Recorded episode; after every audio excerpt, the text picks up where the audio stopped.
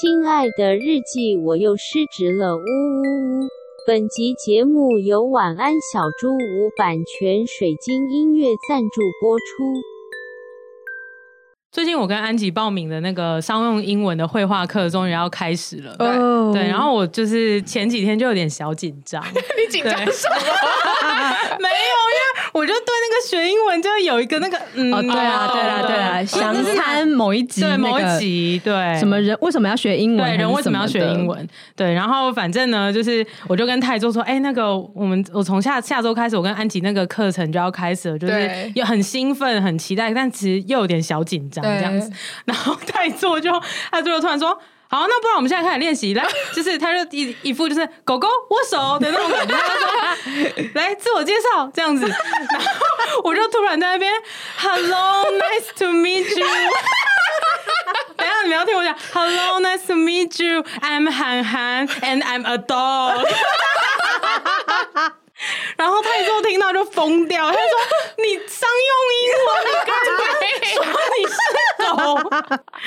然后后来反正泰座就就在那边笑，然后就继续说：“啊，那你的工作是什么？”然后，嗯、然后，然后先说一下，就是泰座的英文名字是 Joyce，、嗯、然后我就说：“Make Joyce happy，make money and buy a house to Joyce。”没错，这就是我在那个准备你的商用英文。我好期待你自我介绍的时候这样讲，我真的要疯掉哎、欸！我会认真讲啦。天哪，我完全没有想这件事情哎、欸，不用准备，不用准备啦，我只是开玩笑。Oh, OK OK，我觉得经过这个绘画的过程之后，我觉得有好很多。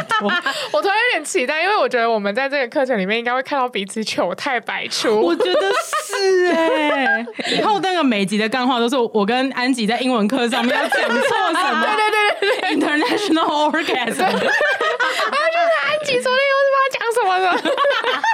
如果大家想要知道英文。英文相关的事情的话，在 EP 四十七，然后那一集的标题叫做“英文不好错了吗？”可以听到很多关于他以前就是对于英文这件事情的压力。然后，如果想要知道 International Orgasm 是什么的话呢，应该是 EP 八，对对对对，职场口误笑话特辑，那集真的很好笑，它是我们早年就是非常经典的一集。如果你是最近才加入的，一定要回去听 EP 八，你就会知道什么是 International Orgasm。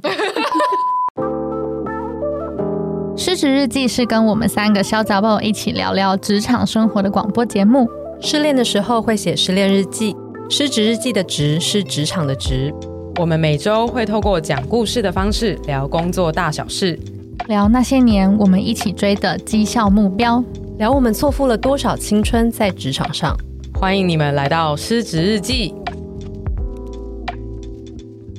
Hello，听众们，大家好，欢迎来到失职日记。我是今天的主持人涵涵，我是安吉，我是思琪。就是这集呢，其实呃，听到这边的的听众应该都很知道，说教你就是最喜欢的其中一件事情，就是一直推翻自己。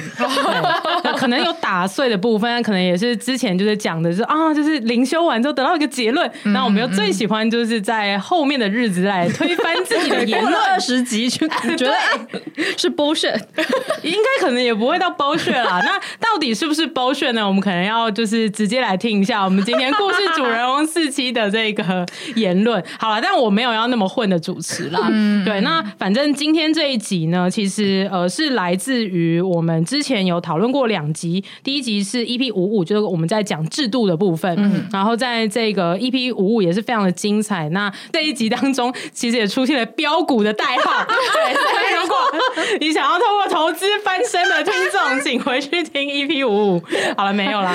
那反正 EP 五我们在聊呃一间公司到底是制度比较重要，还是可能人比较重要？嗯、然后那个时候呢，就是安吉跟司机还站了起来，这样子不是 stand up，是我们对论战了，论战的不是安吉 stand up，stand up comedy，对，stand up Angela。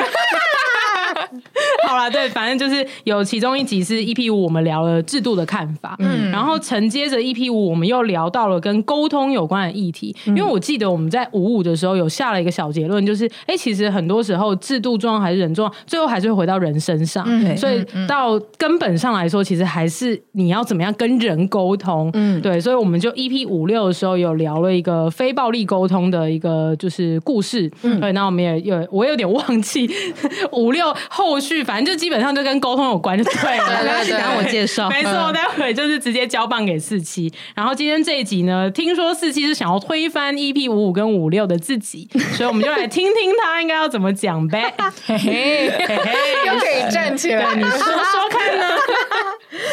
好，我要先帮他先那个复习一下 EP 五六到底在讲啥。就是 EP 五六其实是承接着 EP 五五，就像刚刚讲的，就是我们发现说，哎，怎样的制度其实都可以啦，但是你还是要不断的跟人沟通。嗯、然后，所以其实 EP 五六我们开宗的命题其实是要怎么创造一个有利于沟通的环境啊？对啦，对啦，想起来了，对，就是在一个公司里面，这个要怎么样让这个地方是让大家可以很好沟通的？嗯嗯，嗯嗯。然后我举了一些，就是我听到的某一个老板的例子啊，然后我自己的经验啊，然后还有我以前沟通失败的案例啊，然后什么什么，然后但是那一集我们后来一直在讨论一个主题是，如果要让人可以好好沟通的话，那他会必须是要，那我们会需要确保大家是对自己讲出来的话要有一定的意识的，啊、就是会负责这样，对，要他必须要意识到他讲出来的话会有影响，可能是好的影响，也可能是坏的影响，不然的话他就会呃。没有责任心的，就是乱说，嗯、然后这样子的沟通常常可能会有无效。嗯、我们后来的讨论比较围绕在这一件事情上面，然后我们也各自讲了一些怎么做到这件事情啊，和我们对自己的期许。嗯，但是其实那一集我们并没有回回应到我一开始的命题，是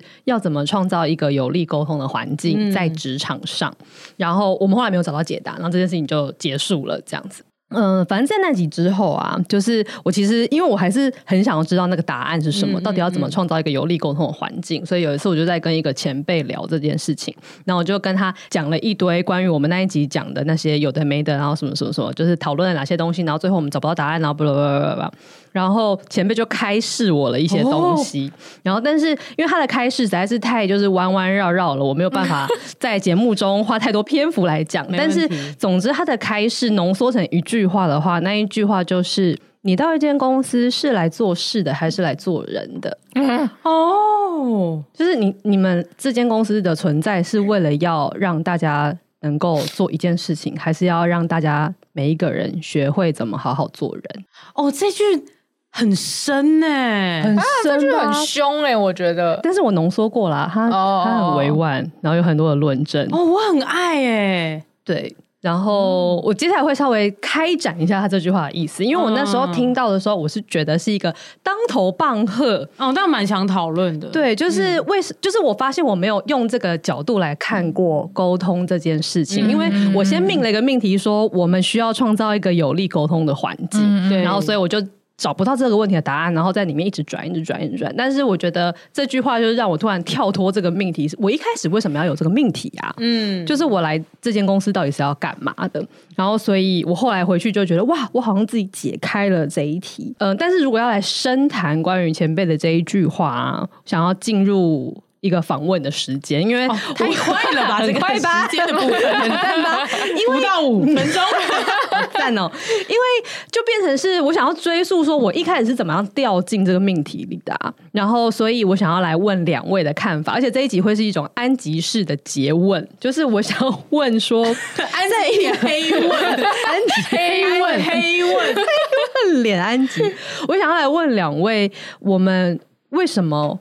在一个职场上面，为什么要沟通啊？为什么沟通很重要？要把事做好啊！啊，韩的答案，但不只是要把事做好，就是在把事做好的过程当中，你也可以让团队是融洽的。嗯，对，不是说不能有冲突，而是是融洽的。嗯，对啊。所以韩的答案，如果凑起来的话，应该是说，呃，让团队在融洽的状况下把事做好。嗯，而且这个这个也不只是内部团队，可能跟外部，我觉得也是。嗯，对啊，对啊，嗯嗯。哦，待会也如果要讲案例的话，待会可以分享。我最近有一个很深的体会。好好好好，OK。他韩寒的回答是这个，在呃，希望在团队内外部可以融洽的状况下把事情做好。嗯嗯嗯嗯。好，那安吉的回答呢？因为要一起做事，重点是一起。啊，不是自己这样。对，因为为了要一起做事，所以需要沟通。因为因为要做的事必须要一起才达到，所以才要沟通。嗯，那如果不沟通的话，就不能一起做事吗？比较难，可能会做不好，这样可能没有办法达到。为什么呢？因为可能会共识不一样，可能会对一起想要做到的那个那件事情的共识是。不一样的，嗯，所以就很难集中处理这样。哦，所以如果说没有好好沟通的话，可能大家会没有共识，所以我们会瞄到不一样的目标。对，对对，所以到最后大家各自分散力气去做之后，你完全没有聚焦在一开始要的那个目标上。没错，嗯，我目睹了安吉被安吉是结问，结问了，嗯。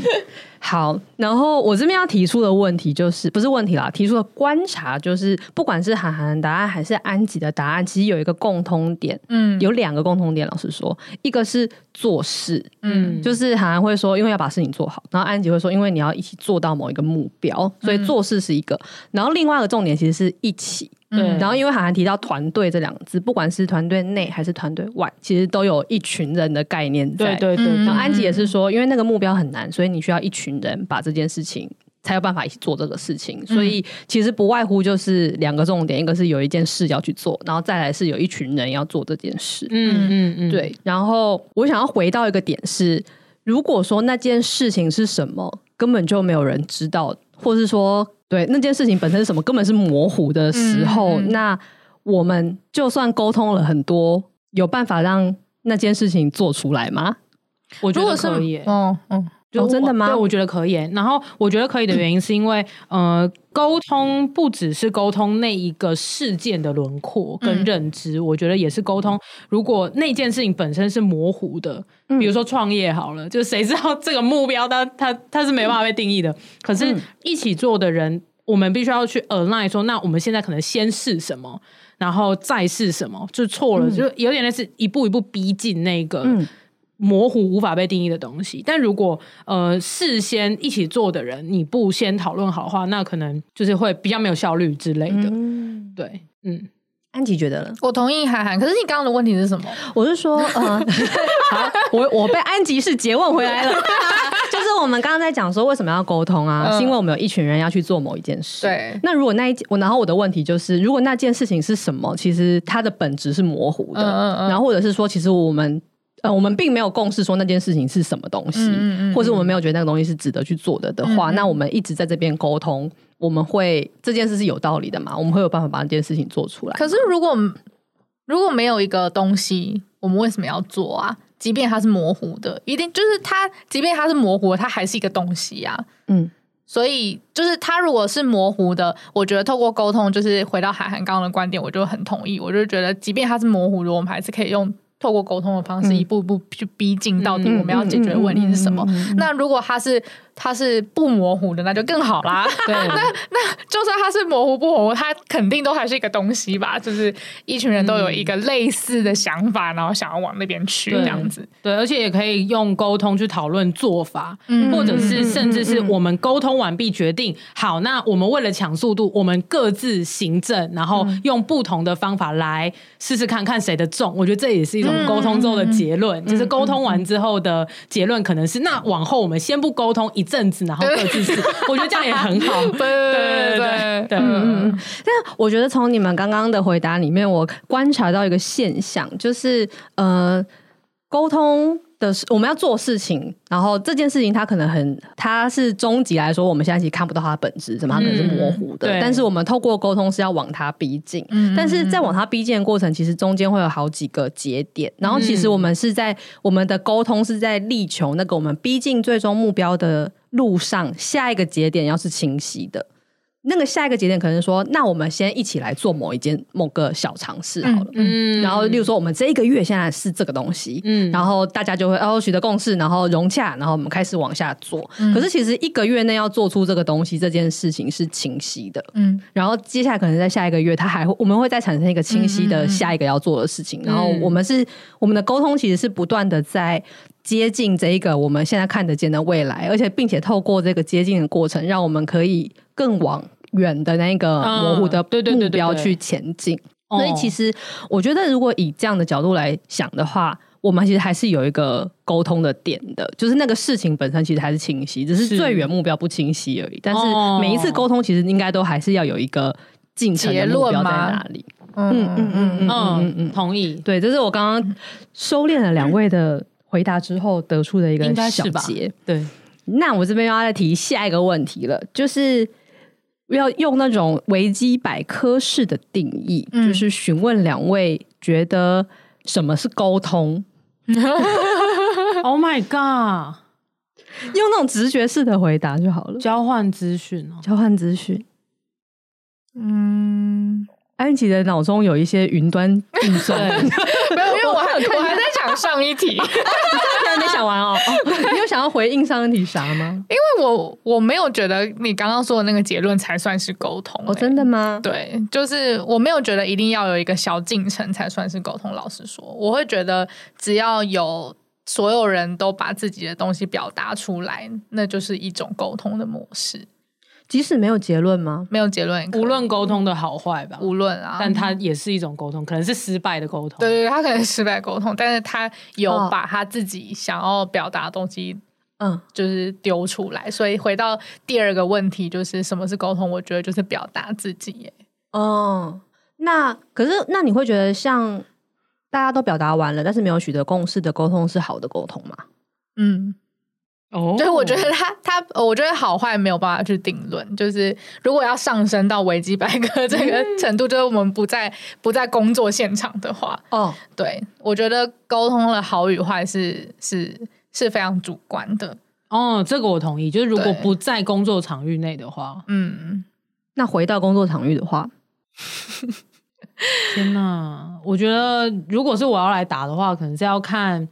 当下我们要讨论的事情的个急迫性或者重要性，对，有时候是可以没有共识的，对，嗯，对，而且没有共识可能也是一种警讯，嗯。嗯，它反映了别的更恐怖的事情，嗯。之类的。这我很同意，我也觉得。同意同意。要看这间公司或这个工作场域的包容性有多大，对，或者是体质跟他的那个环境，嗯。嗯。嗯。那此时我就想要提一个，因为刚刚安吉讲到说，呃，可能要看整个他的那个公司对这件事情的包容性啊，然后还也讲到体制跟环境之类的。嗯，你们有办法举出一个印象中在公司里面，不管最近还是以前啦，发生过的你们觉得没有取得共识的沟通案例吗？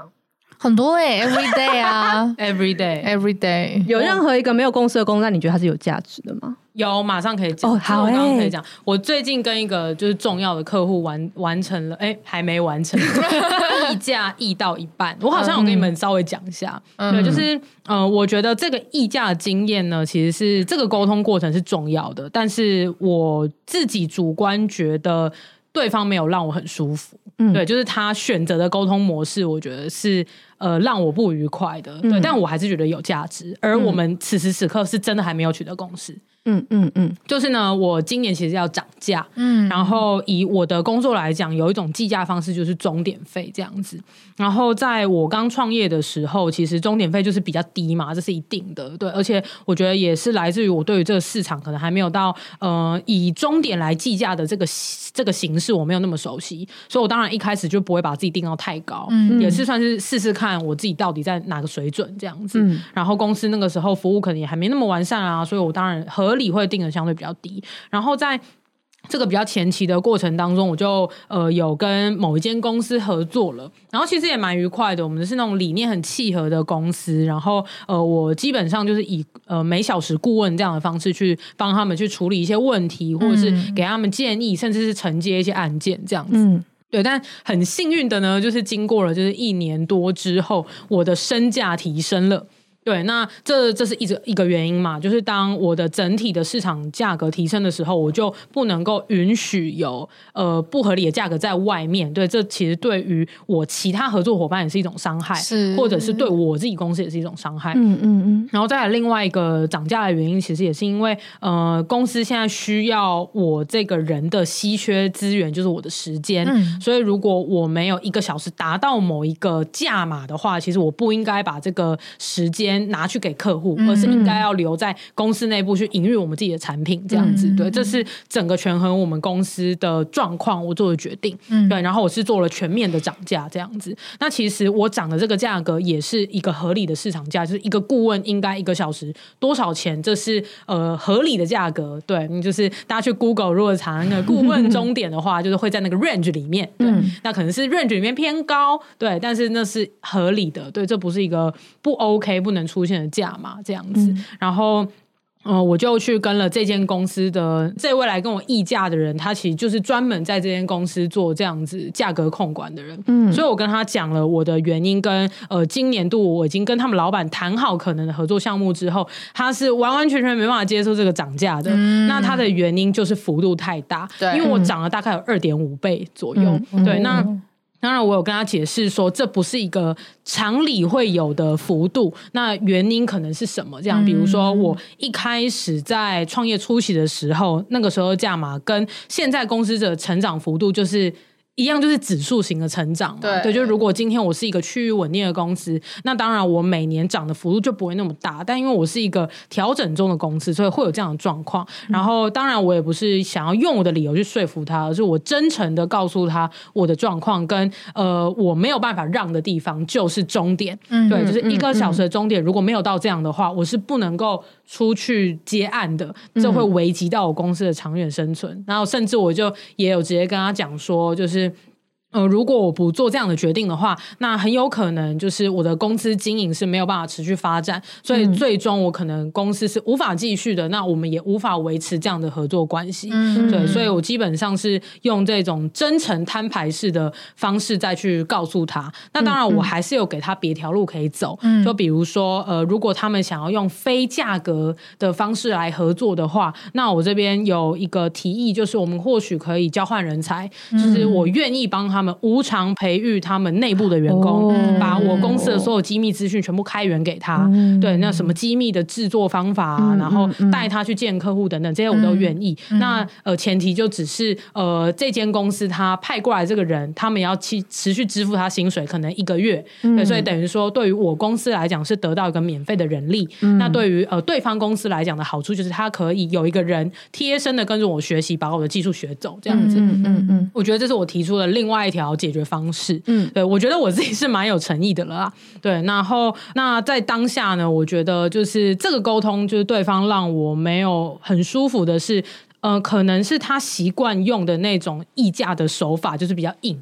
所以，比如说，就是他可能会采说，那你一个小时钟点开那么高，我要怎么样确保你没有偷懒这样子？嗯，这很硬哎、欸，嗯，这非常硬，而且我觉得这就是蛮不尊重人的，嗯，蛮不尊重。那当然，我就回他说，就是这个部分我会敢喊这个价，那代表我对我的 quality 是能够负责的。所以，比如说你们在咨询的过程，或是在开会的过程，你们想要录影，我非常乐意让你录。就是我完全坦荡成这样，他就是没办法继续攻我这一点嘛，就他可能。嗯、对，然后他就会用别种手法，对，就比如说，就是他会说，那你提的这个人才交换，对我来讲，对我们公司来讲，也也没有占到便宜呀、啊。他就是用，就是、嗯、我觉得他是完全一个零和游戏的概念在想的。他觉得互相合作议价的过程当中，就是有一方要占便宜，而他的责任是让他们公司占便宜。哦、然后这点是我很不喜欢的，因为我自己对于谈判或议价的。的观念，我觉得一直都是我们要彼此都 get more，嗯，对，我们并不是说谁赢要谁或谁输这样。然后他就咬着这一点，然后竟然就说。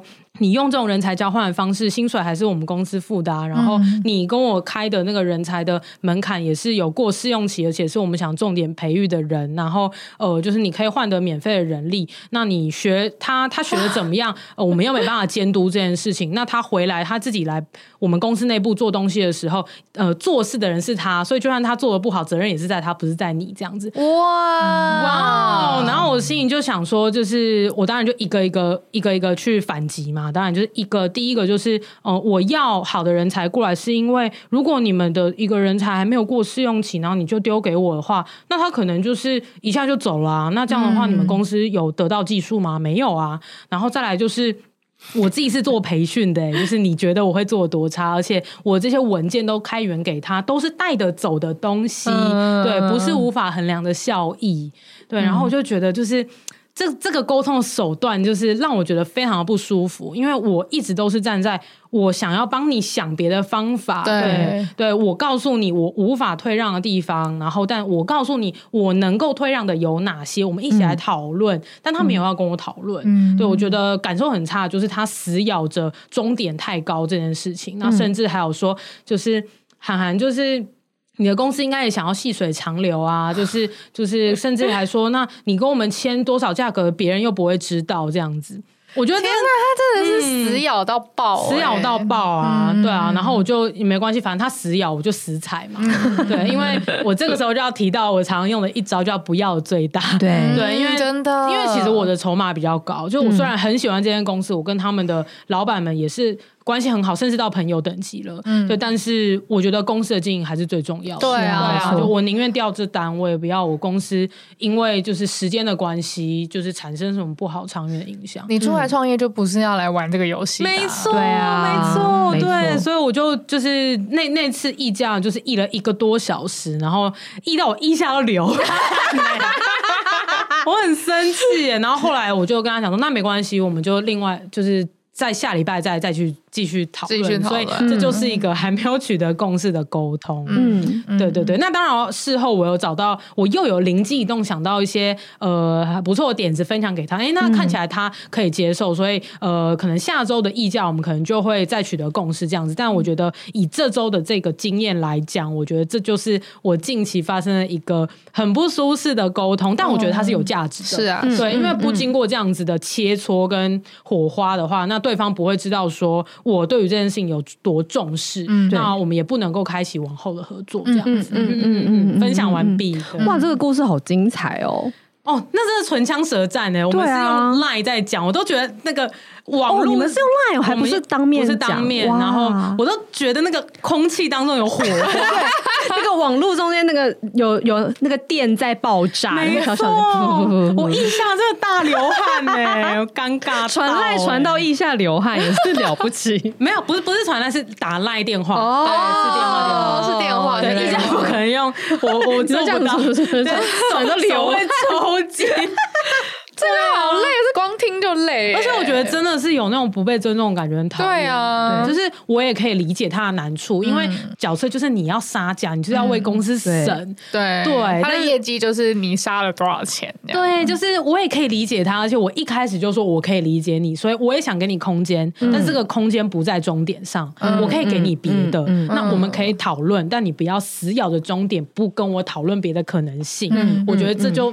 对啊，很不舒服。嗯嗯嗯嗯，我觉得好像这个故事是一个极佳的例子，哦、因为就是他其实你带到了很多我等一下想要讲的点，就是例如说，就是好像刚刚有提到说他的。谈判方式是那个真诚坦白法，就是告诉你我的状况就是这样这样这样，而且它是一个互利共生双赢法，就是我会提出一些东西是我觉得对你有利也对我有利的，那你们可以，我们可以来看看会不会找到一个双赢的条件。对，然后然后我也想要补充一个，就是呃，针对这一间公司来讲，我觉得就是真诚坦白法就会是最好的做法。嗯，对，但如果是针对那种可能真的是很有规模大企业的话，我的做法就会是我直接 mark up 一个价格让他砍。这样子。哦，对对对对对。但是我觉得我在这个状况下，如果用这招的话，我觉得反而会伤害我跟这间公司老板的长远的情谊。对对，所以我我是采取真诚坦白法。对，而且还蛮有趣的，因为你顾虑的其实是你跟这间公司老板的关系，即使你面前的是这个，反而不是在用真诚坦白法在跟你沟通，他是用一个就是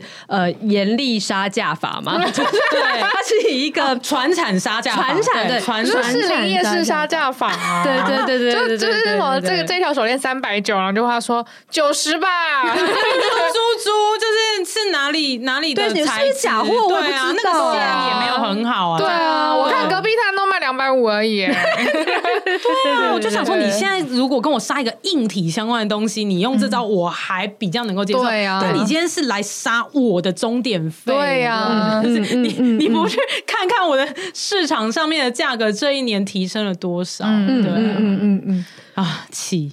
对，然后但这一个人他就是有一个他的这个模式，因为他他可能他过去的经验就是要他用这种方式来沟通，对，然后或者是他的角色本身，他自认为他应该就是要用这种方式来做，就都有可能我们无从得知。但是总之他有一套他的沟通方式，然后这个方式其实是让韩寒并不舒服。对，然后就要回到我刚刚其实问两位的问题是说沟通的本质到底是什么？然后呃，我我其实没有真的去查维基百科啦，但是我自己对它的定义其实是比较偏向韩寒说的讯息交。换，就我觉得沟通是呃双方或者多方之间的讯息交换，以取得共识的过程。那有时候不会取得共识，嗯嗯嗯，但总之那个过程本身是沟通。嗯嗯，嗯。然后，然后为什么刚刚觉得韩寒的例子很赞？就是因为我们会发现沟通其实有非常多种模式，就是真诚坦白是一种模式，士林夜市杀价法其实也是一种模式。没错。然后，所以呢，就是回到我最一开始，就是最一开始的问题是。真的需要创造一个有利沟通的环境吗？然后什么样的沟通才是好的沟通呢？这件事情，我觉得回到函函的例子，就会发现其实。我们很难定义什么样的沟通真的是好的沟通方式。嗯、我们可以用结果来看，说有没有取得共识，哦、对对对，就有的就是好的，没有的就是可能没那么好的，或是稍微有点失败的。可是保守，稍微有点失败的，败对，对。可是沟通模式这件事情，其实好像不会有好跟坏。嗯、然后，所以当我们要讲说这个地方到底能不能有利沟通的时候，因为你就没有哪一种沟通模式是好或坏，所以再怎么样。怎样是有利，怎样是不利，其实也很难一概而论。嗯，因为沟通这个东西是源自于每一个人不一样的个性、不一样的背景、不一样的位置，甚至不一样的价值观，它就会衍生出不一样的模式。嗯，然后当这么多不同的模式的人混在一起，他们想要交换资讯的时候，我们会全部激荡出一种又新的模式。像韩寒跟这一位之间，就是一边又真诚坦白，一边又大杀价，然后两个可能稍微针锋相对，有时候互相趋近，然后有时候又渐行渐远，没错，就是这就是你们在沟通的一个方式。但是我们其实不能够定义它到底是好还是坏。对，我觉得很难呢。嗯，对，然后只能说舒服或不舒服。对，只有舒服或不舒服而已。然后，所以其实那个就是回到前辈对我的当头棒喝，就是到底我们是来做事的还是来做人的？其实他跟我解释了一堆东西。其实里面他讲到的一件事情，就是你为什么要去。定义什么样的沟通是好的沟通啊？因为本来每一个人就会有他不一样的沟通模式，嗯、然后一个地方有这么多的人，而且在职场上，嗯、所有人想要沟通的方式其实都不一样。那最终这间公司会找到什么样的模式是有利于他沟通的呢？这件事情其实是要以结果论的，就是什么样的沟通会让我们走到我们想要的那个结果？嗯、就我们要做一件什么事，不管它远还是中还是近，嗯、总之我们要去做某件事情，然后只要这个沟通方式可以。可以让我们走到那边，那就是好的。嗯、那但是这个模式会是什么？它其实是需要大家共创的，嗯嗯、因为不一样的人，他们就会产生不一样的东西。然后这个模式其实应该是在动态的进行，然后动态的找到平衡的，嗯、因为它就是一个互动中你会自然而然产生的事情。它不是一个，嗯、不是说我们一定要呃像。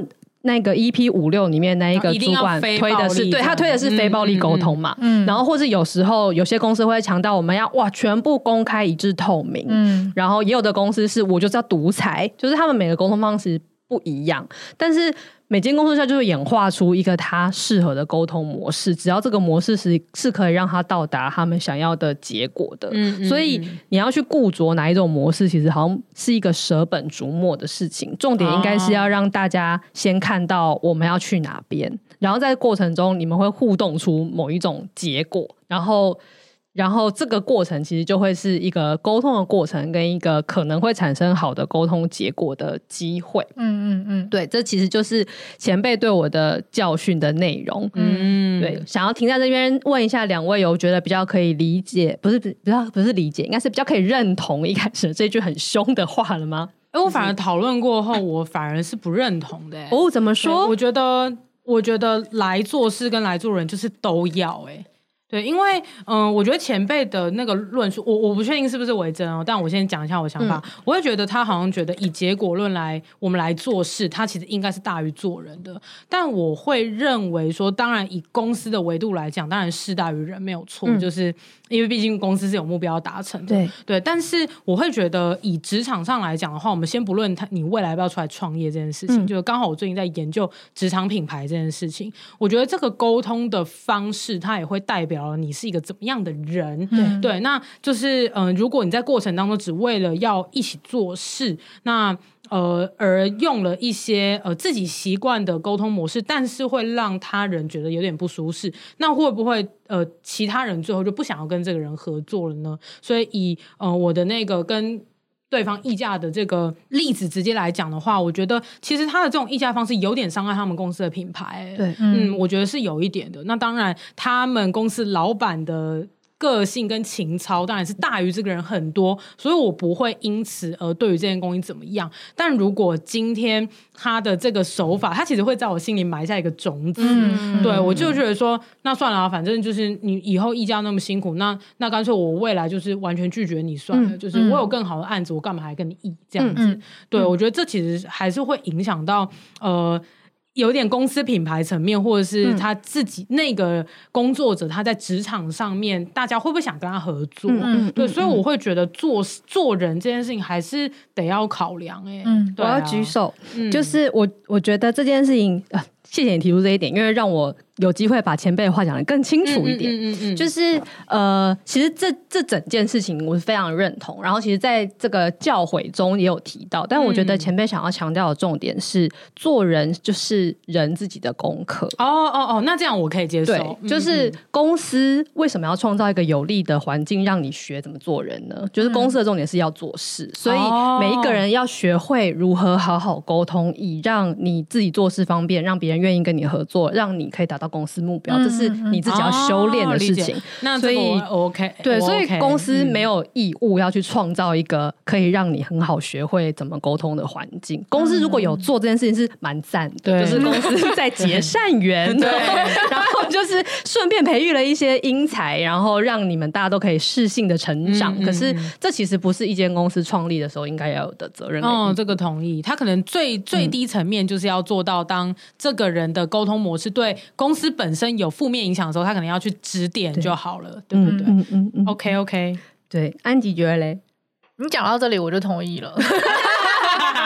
是我讲的不好，不好意思。没有没有没有，因为这这需要层层堆叠的解释，对，这需要的。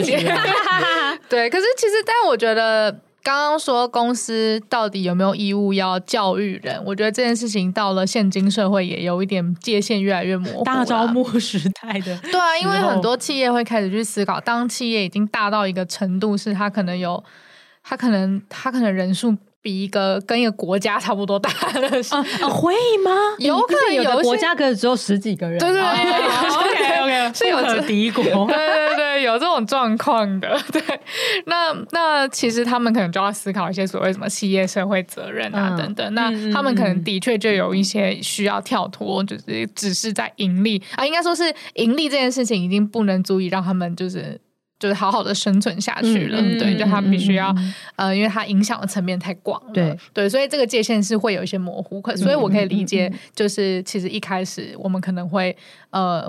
呃，你刚刚说的那个命题，它我不觉得它是一个伪命题，它是一呃那个命题是就是你真的要创造一个有利沟通的环境吗？对对对，我不觉得这是一个伪命题啊，我觉得它是一个确切发生的事情，嗯、只是的确这个前辈教教诲，他可能是会让你重新思考这件事情。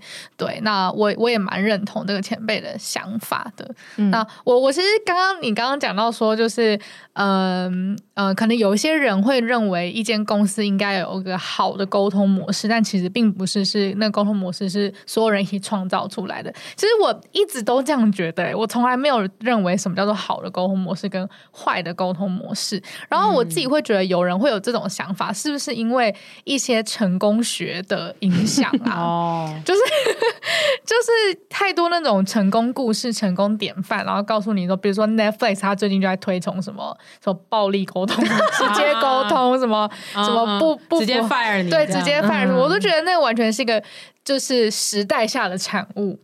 对，那我们不能 always 去复制一个东西。那我其实我我有我我也有个职场前辈，然后他曾经跟我讲过一件很有趣的事情，虽然我觉得有点靠背啦，就是就是那个时候我们公司前公司刚好在看那个 Netflix 那那一本书叫做什么呀？零规则？对，哎，还是给力？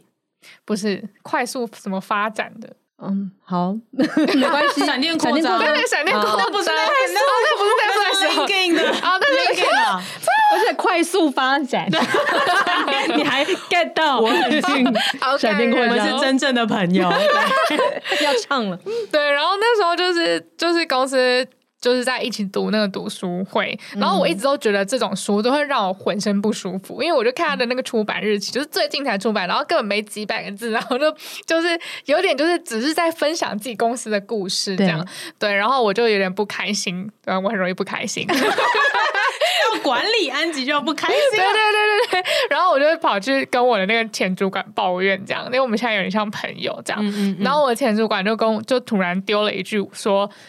这个东西就是他也是在看说什么，哎，这个东西是什么时候出版的？这样，然后他就讲说他自己认为没有经过时间验证的理论都就是很难是真的，嗯，对。然后我其实就反复去思索这句话，我就觉得他其实真的就是一个成功学的谬误，对，就是他可能在一个时空下成功的样貌并不。办法并并没有办法百分之百复制到下一个时空，或是另外一个平行时空，嗯、或是你现在身处的环境，那就是幸存者偏差哎、欸。对对对，因为活下来的人他才能够出书讲啊。对，但可能用了同样的方式的人，你不知道他微小的差异在哪边，但他失败了。嗯、可是只要他失败了，世人就没有机会看到他失败的故事。真的，嗯嗯嗯。嗯嗯嗯。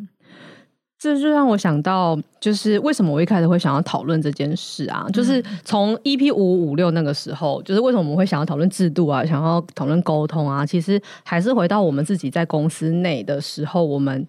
自己真实在面对的情境，因为虽然韩寒是公司老板，但是我跟安吉其实都并不是，所以我们其实不用去认真的想我们要要把这个公司文化营造成怎样。可是对于像我来讲，我还是会，我还是带领一个团队，所以我还是会觉得我需要营造这个团队里面的某种东西，是某种文化或是某种氛围，所以我才会想说，那我也希望我的团队是一个很好沟通的，然后我希望在这里我们有某一种。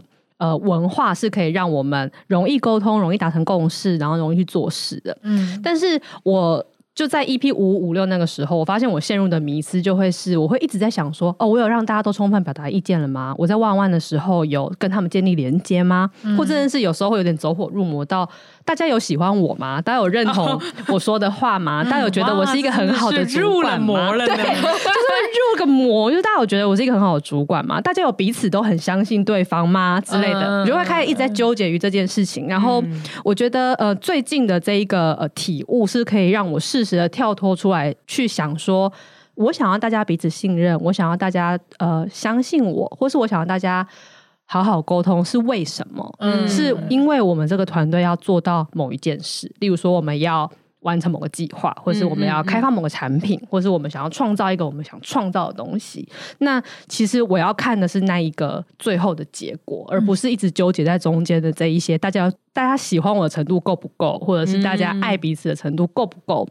因为那其实应该要是过程，嗯，然后这个在职场上面的学习，也跟我自己在做各种这个神秘学生心灵的修炼，其实是有一些扣合的。因为像我们这种学习身心灵的人啊，我们常常都会很想要做一堆的什么什么疗愈，就是动不动就想要买一些水晶，然后买一些什么。花精，然后做一些就是脉轮平衡，然后就会觉得哇，我今天又遇到了一个坎，这个事情一定是跟我的内在小孩有关系，我来做一次疗愈我的内在小孩。然后疗愈完之后就觉得哦，我疗愈好了，我又克服了一个关，然后又在下一次又遇到一个什么事情，说啊，我这个一定又是我的某个创伤，怎样怎样。然后我想我要再来再来做一下这个疗愈，然后什么什么，这也是入了魔了，对，就是入了魔了。然后我们就会开始有点享受于那个说啊，我又发现说我其实有一个问题，然后我又解了它，然后我又发现了哦。我有解了，然后就觉得我一直不断在解耶，我好棒哦！我有在完成我的代班事项。嗯，但是有一次就是就被我的老师提醒说，你一直在那边想要解决你的卡关，你觉得你冲破了一个卡关，你就觉得很爽。那其实你这个宇宙就会给你更多的关，然后让你去冲破，因为因为你自己就是太执迷于那个过程了。哦，他说，可是那些东西其实根本不重点，你应该去。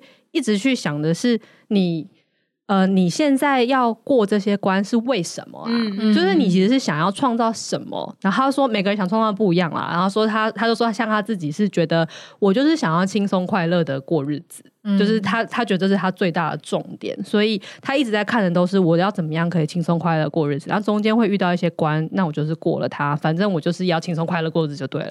然后或者有些人就说我想要很有钱之类的。嗯那可是中间那些事情其实都不是重点，然后你一直去看那一些困难跟阻碍的时候，你就会把你所有的精力都放在那边，然后你就忘记说，啊，我其实一开始我只是想要有钱而已，然后就说你不要这样子。这样子你会在那个迷宫里面鬼打墙，然后其实会绕远路，因为一直想那个宇宙就会给你那一个。对 呀，对啊。然后我就觉得，哦，这个在身心灵上面的修炼，其实跟职场上面这件事情其实是蛮像的，嗯、就是要时时刻刻跳出来提醒说，我现在这一切到底所为何来啊？嗯。然后不然的话，我觉得现在那个怎么样的模式是比较好的呢？怎么样才有力沟通呢？怎么样的环境才赞呢？怎么样让大家更喜欢我呢？嗯。然后就忘记说我其实只是要带领团队去创造某一。一件事情，嗯、对，所以想要给听众的勉励就是，想要创造什么是最重要的，然后要也希望大家偶尔也可以这样子跳出来看一看，说，哎，我到底在干嘛嘞？我做这一切是为什么呢？因为当局者迷啊，嗯、就是可能真的陷太久，然后因为你的一颗初心，其实也是希望这这个团队好，对啊。对，所以就很难免入魔，对就是入了魔障。哇，我们这一集真的就是不愧我一开始营造出那个就是峰回就是路转，我们又 一直推翻自己那个感觉，我觉得那个推翻感蛮浓厚的。嗯、对，然后就是这整集当中，我们都充满了安吉式结尾，对，我觉得很精彩。那我们就由今天的主人翁四七来做个结尾吧。亲爱的日记。今天我翻到 EP 五五五六时写下的日记，看着那个时候我写的结论，发现现在我的想法竟然已经截然不同了诶，惊讶的同时也觉得有点开心，因为这就代表我也成长了吧。希望看着我长大的日记，你也为我觉得开心。我要笑，笑着日记想说，嗯，是我。好了，那这集就讲到这边喽。欢迎在各大收听平台追踪失职日记。喜欢我们的话，可以追踪我们的 IG，然后也可以私讯我们。那如果你是用 Apple Podcast 或者是 Spotify 的朋友，那就欢迎帮我们留下五星好评喽。我们最近有蛮多新的评价的，真的很感谢听众们，谢谢你们留下的留言，我们都很认真在看，感谢你喽。那我们就失职日记下周见。我是今天的主持人涵涵，我是安吉，我是四七，拜拜，拜拜。